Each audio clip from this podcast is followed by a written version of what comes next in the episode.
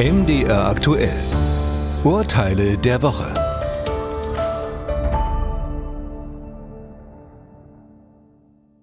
Theo und Thea Theermann lebten lange Zeit mit Kind in einer Dreizimmerwohnung. Nun soll ein weiteres Kind zur Welt kommen. Die beiden mieten deshalb eine Doppelhaushälfte am Rande der Stadt. Der Ehemann behält allerdings die drei Zimmer als Nebenwohnung. Die befindet sich schließlich in der Nähe seines Arbeitsplatzes und dort schläft er auch zwei, drei Tage pro Woche. Um die Mietkosten zu senken, bittet er den Vermieter um die Erlaubnis, untervermieten zu dürfen. Muss der Vermieter hier zustimmen, auch dann, wenn es sich eben nicht um den Lebensmittelpunkt handelt? Ja, sagten die Richter am Bundesgerichtshof. Auch für eine Nebenwohnung kann der Mieter ein berechtigtes Interesse an einer Untervermietung haben. Das gilt zum Beispiel dann, wenn er die Mietzahlung reduzieren will oder die Nebenwohnung aus beruflichen Gründen weiterhin braucht. Die Untervermietung ist also immer dann zu gestatten, wenn der Mieter die Wohnung zumindest teilweise weiter nutzt.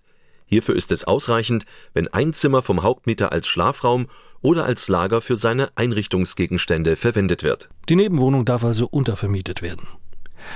Fall 2. Anna Ansbach und Bertha Bersicke sind in einen Auffahrunfall verwickelt. Beide Autofahrerinnen geben der jeweils anderen die Schuld am Zusammenstoß. Frau Ansbach behauptet, die Unfallgegnerin sei rückwärts in sie hineingefahren. Frau Bersicke hingegen macht vor Gericht geltend, die andere Autofahrerin sei vorwärts auf sie aufgefahren. Vor Gericht lässt sich also nicht klären, wer nun von beiden die Wahrheit sagt. Auch ein Sachverständigengutachten hält beide Versionen für möglich. Die Richter am Amtsgericht Essen entschieden deshalb. Letztlich bleibt ungeklärt, wer den Unfall verursacht hat. Ein Anscheinsbeweis scheidet hier aus, da im Nachhinein weder eine unachtsame Rückwärtsfahrt noch ein unachtsames Auffahren festgestellt werden konnte.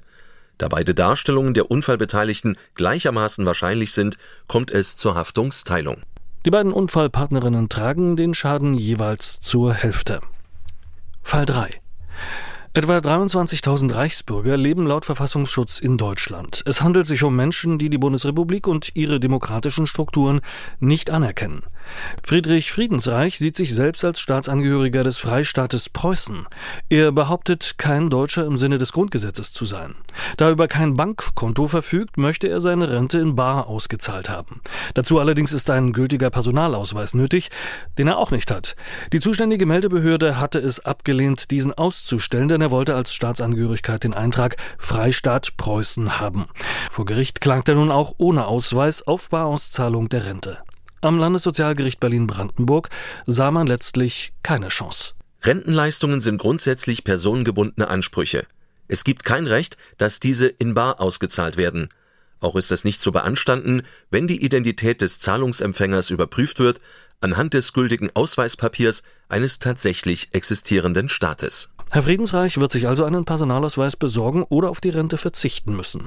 Anfechten kann er den Gerichtsbeschluss jedenfalls nicht mehr.